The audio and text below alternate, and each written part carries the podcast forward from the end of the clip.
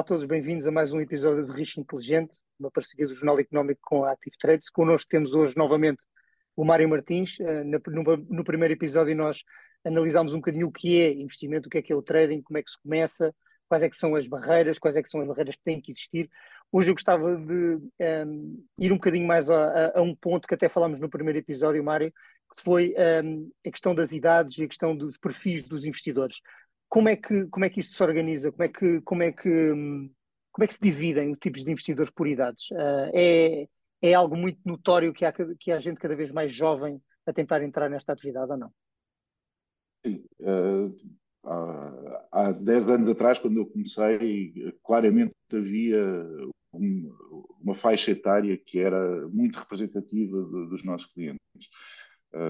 Cliente, uma faixa etária entre os 30 e os 45 anos, clientes que tinham bons conhecimentos de informática e que tinham algum rendimento disponível que estavam dispostos a colocar num, em, em instrumentos de, de, investimento alavancados, em que procuravam uh, exponencializar os ganhos. Uh, via, via alavancagem, via terem, terem uma maior capacidade de exposição ao mercado, tendo, tendo, tendo, utilizando menos da sua, das suas reservas financeiras.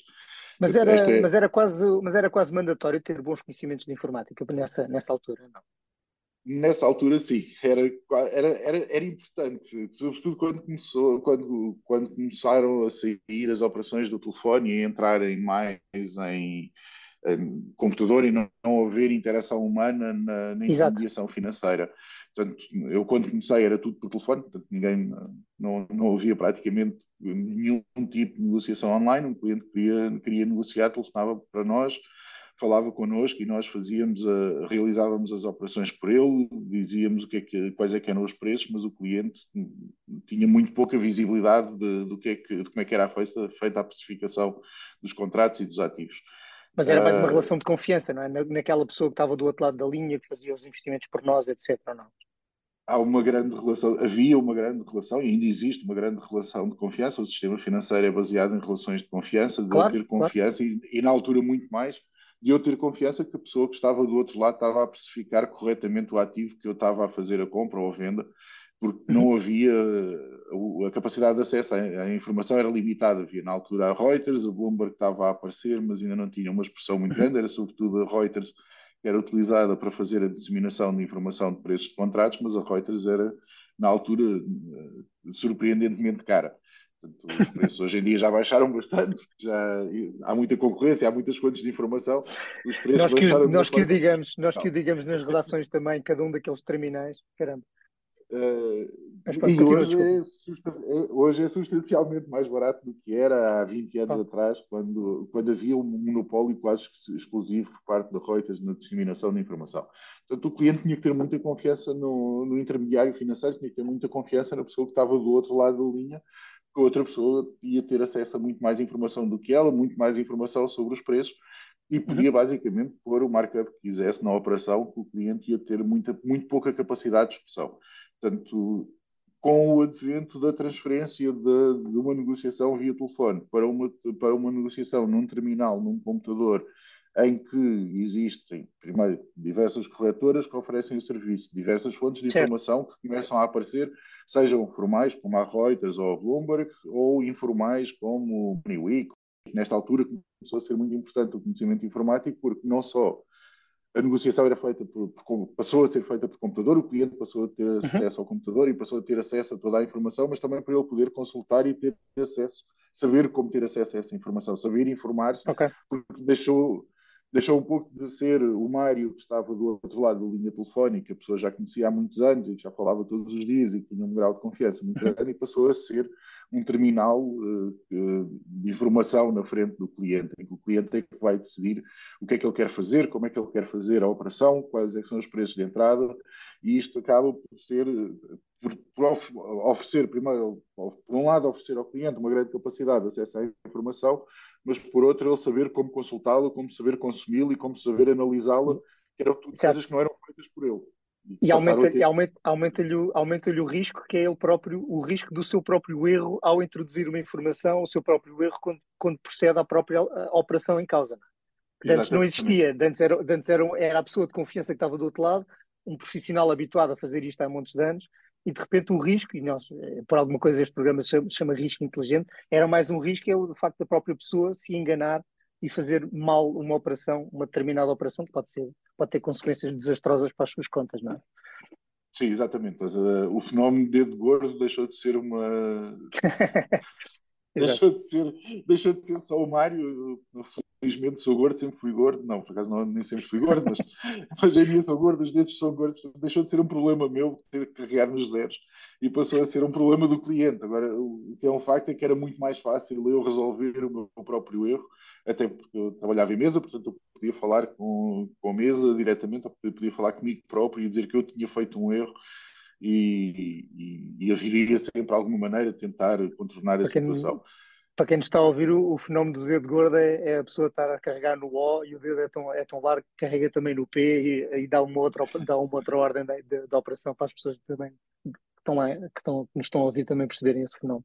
Um, mas voltando à questão dos, dos perfis, um, cada vez mais jovens, um, cada vez mais uh, hábeis a fazer este género de operações, cada vez mais interessados em começar o mais rapidamente possível.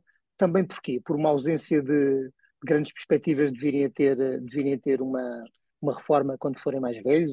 Isso existe, esse género de querem começar o mais rapidamente a formar o seu, a fazer o seu pé de meia ou não? Eu acho que há diversas razões para, para, uhum. para uma diminuição gradativa que temos, visto nos últimos anos da média etária das pessoas que, que querem entrar na, na, negociação online e querem fazer investimentos online. Eu acho que, por um lado, existe, existe um fator de capacidade de, de, de absorção de risco. Nós, quando somos mais novos, temos, temos uma capacidade de interpretar o risco diferente da capacidade de interpretar uhum. o risco de agora. Eu, quando tinha 18 anos, eu, eu vi o risco de uma maneira substancialmente diferente do que eu vejo o risco hoje. Não estou a falar de risco financeiro, estou a falar de qualquer tipo claro, de risco. Qualquer tipo de risco. Excesso de velocidade no carro, eh, qualquer, qualquer situação de risco. Quando nós estamos na nossa juventude, nós somos imortais. E eu acho que isto se transfere também para, para a negociação online e para a exposição de risco em posições financeiras.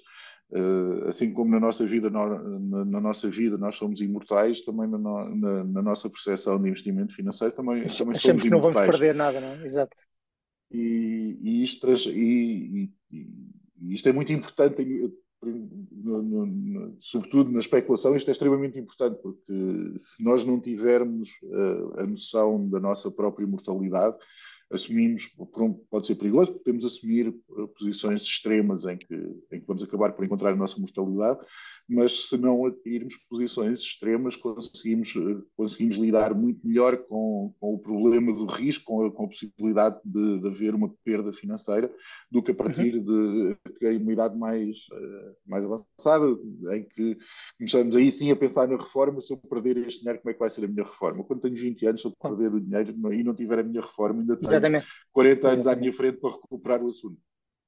Mas, uh, grosso modo, uh, o vosso perfil de cliente continua entre os 30 e os 40, pessoas bem informadas, bem, bem Sim, posicionadas, com conhecimento muito completo sobre, a, sobre esta atividade, para voltarem a ser vossos clientes novamente, não é?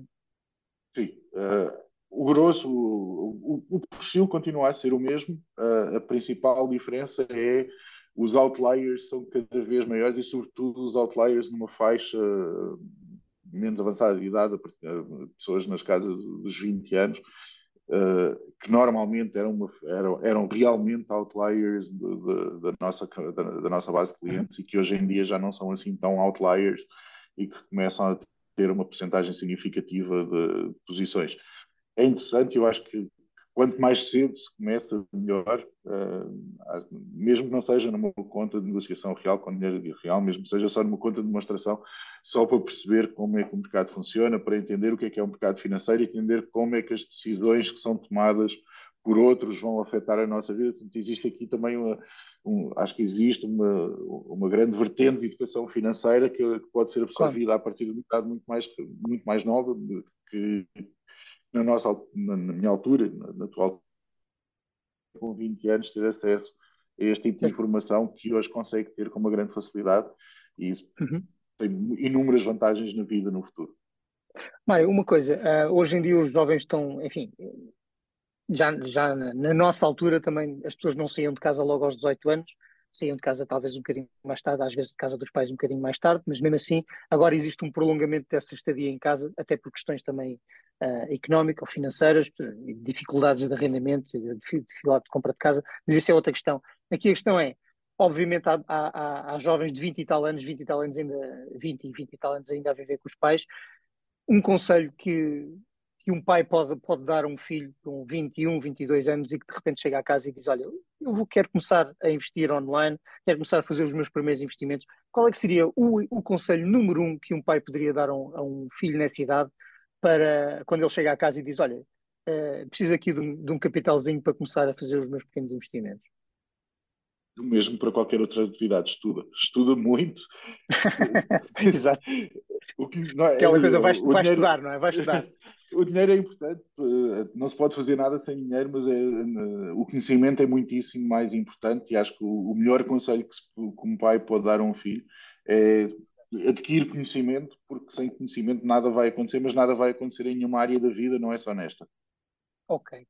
Mário, muito obrigado mais uma vez e voltamos para o próximo episódio do Risco Inteligente. Até já.